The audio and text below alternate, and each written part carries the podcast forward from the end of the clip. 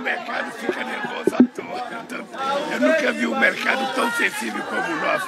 É engraçado que esse mercado ficou nervoso por quatro anos do Bolsonaro. Após o último discurso do novo presidente, apresentando pouco interesse com a responsabilidade fiscal, os investidores reagiram de forma extremamente negativa. Isso porque são os investidores locais e estrangeiros que fornecem capital para o governo. O dólar disparou mais de 4%, a bolsa caiu mais de 5 mil pontos e a curva de juros futura explodiram para cima. Então eu comecei a receber centenas de perguntas. Carol, tira o dinheiro do Brasil? Tá na hora de comprar dólar? Qual é a melhor maneira e como fazer isso? Independente do governo, eu, Carol, acho extremamente importante você ter nem que seja uma pequena parcela do seu capital, do seu patrimônio atrelada à moeda forte, o dólar. Por isso, nesse vídeo eu vou te mostrar as melhores maneiras para você investir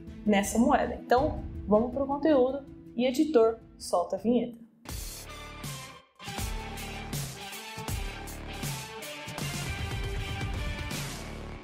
E antes da gente começar, eu quero saber se você já investe em dólar, se você tem algum ativo dolarizado na sua carteira, enfim, coloca aqui nos comentários que eu leio todos. E caso você tenha alguma dúvida, me segue lá no Instagram, carol.jovem e manda sua pergunta lá. Eu abro caixinha de perguntas toda semana. Então, respondendo a primeira pergunta, né, sobre tirar o dinheiro do Brasil, mandar para os Estados Unidos, enfim, eu, Carol, não vejo motivos para isso agora. Como eu falei, é importante a gente ir acompanhando como o governo vai lidar nesse novo governo com os gastos. E caso ele demonstre pouco interesse, eu acho importante a gente olhar com mais atenção para o dólar porque a gente sabe que aumentando os gastos fica mais difícil de manter né, a Selic estabilizada e, consequentemente, manter a inflação ali dentro da meta. Dito isso, vamos às melhores opções. Separei aqui quatro para você conhecer e uma delas é a que eu, Carol, estou usando atualmente. Primeira opção, fundo cambial de dólar. Como ele funciona? É um fundo de investimento atrelado às variações do dólar. Ele não gera um rendimento mensal, proventos, nada disso. Você ganha de acordo com as oscilações do dólar. Vamos ao exemplo. Quando o dólar bate 4,50, você resolve fazer o aporte nesse fundo. O aporte é colocar dinheiro. Então você vai lá e investe 100 reais nesse fundo de investimento com o dólar a 4,50. E depois de algum tempo o dólar subir para 5 reais, você vai surfar essa valorização, porque você investiu num fundo que segue as cotações do dólar. Então é como se você tivesse comprado o dólar a 4,50 e agora você fosse vender a 5 reais. Você está com um lucro ali de 50 centavos. E aí vamos supor que isso aconteça de fato e você quer colocar esse lucro no bolso. Nesse caso, você vai vender as suas cotas do fundo de investimento, do fundo cambial. E nesse caso, o fundo que eu quero mostrar aqui para vocês é o trend dólar FI cambial que você encontra na XP Investimentos. É nesse fundo que eu invisto, inclusive. Então, se a gente olhar aqui no material de divulgação, a gente vai ver que o resgate, né, para eu ter o meu dinheiro de volta é muito rápido. No caso, olha aqui, liquidação de resgate, um dia útil. Então, solicitou resgate, no dia seguinte está na conta. Sobre a taxa de administração, é de 0,5% ao ano então, no caso, a rentabilidade aqui do fundo já está descontando a taxa.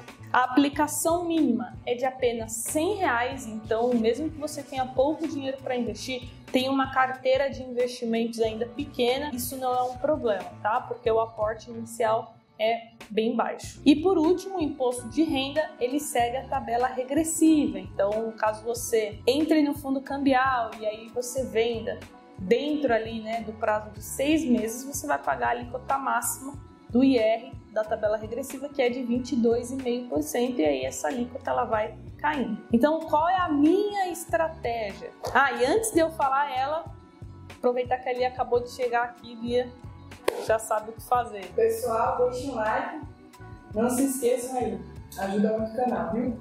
Boa, pessoal, não esqueçam do like que eu vou falar a minha estratégia agora, que é sempre que o dólar cai, tem alguma queda, eu aproveito para fazer aportes. Então, o dólar bateu 4,80, 4,90, eu sempre aproveito para colocar um pouco de dinheiro no fundo cambial. Então, ah, o dólar tá 5,30, 5,40, 5,50, eu vou colocar dinheiro no fundo cambial? Não, não faz sentido, a não ser que você ache que o dólar vai para 6, 7, 8 reais, que eu acho extremamente improvável. Então, se atente né, a quando você aporta no fundo cambial, porque isso faz toda a diferença. E agora, vamos então para a segunda opção, que é você abrir uma conta em uma corretora estrangeira. E como funciona? Você vai abrir uma conta em uma dessas instituições. Você vai mandar o dinheiro para a conta que eles indicam é, em reais, então é uma conta bancária, e aí o dinheiro vai cair na conta da instituição e depois você vai ter que fazer a conversão no próprio aplicativo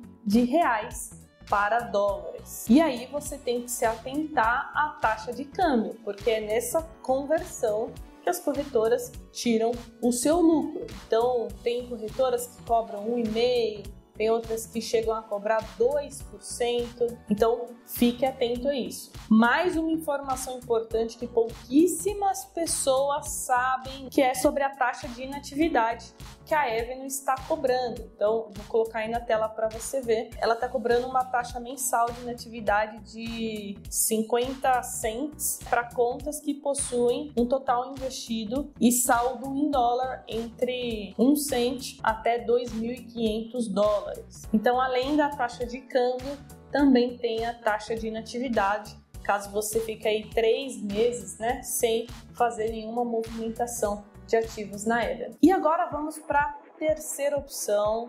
Essa aqui eu acho a menos viável, não acho uma opção inteligente, que é comprar papel moeda diretamente. Você ir na casa de câmbio e comprar dólar e guardar esses dólares embaixo do colchão, né? Para mim não é muito inteligente. E por quê? Quando você vai na casa de câmbio, você vai ficar exposto à cotação do dólar turismo, que geralmente as taxas são maiores do que aquelas negociadas no mercado financeiro. Então, além da taxa ser maior por ser dólar turismo, também tem o spread de compra e de venda. Então, geralmente quando você compra, você paga um preço X, mas aí se no dia seguinte você quiser vender, você já vai cair ali em outra cotação, né, que é o preço é, de recompra deles, né, para você vender os seus dólares então não faz muito sentido porque essa a gente chama essa diferença de spread é muito grande. Então, para mim, só faz sentido essa terceira opção de comprar papel moeda diretamente caso você vá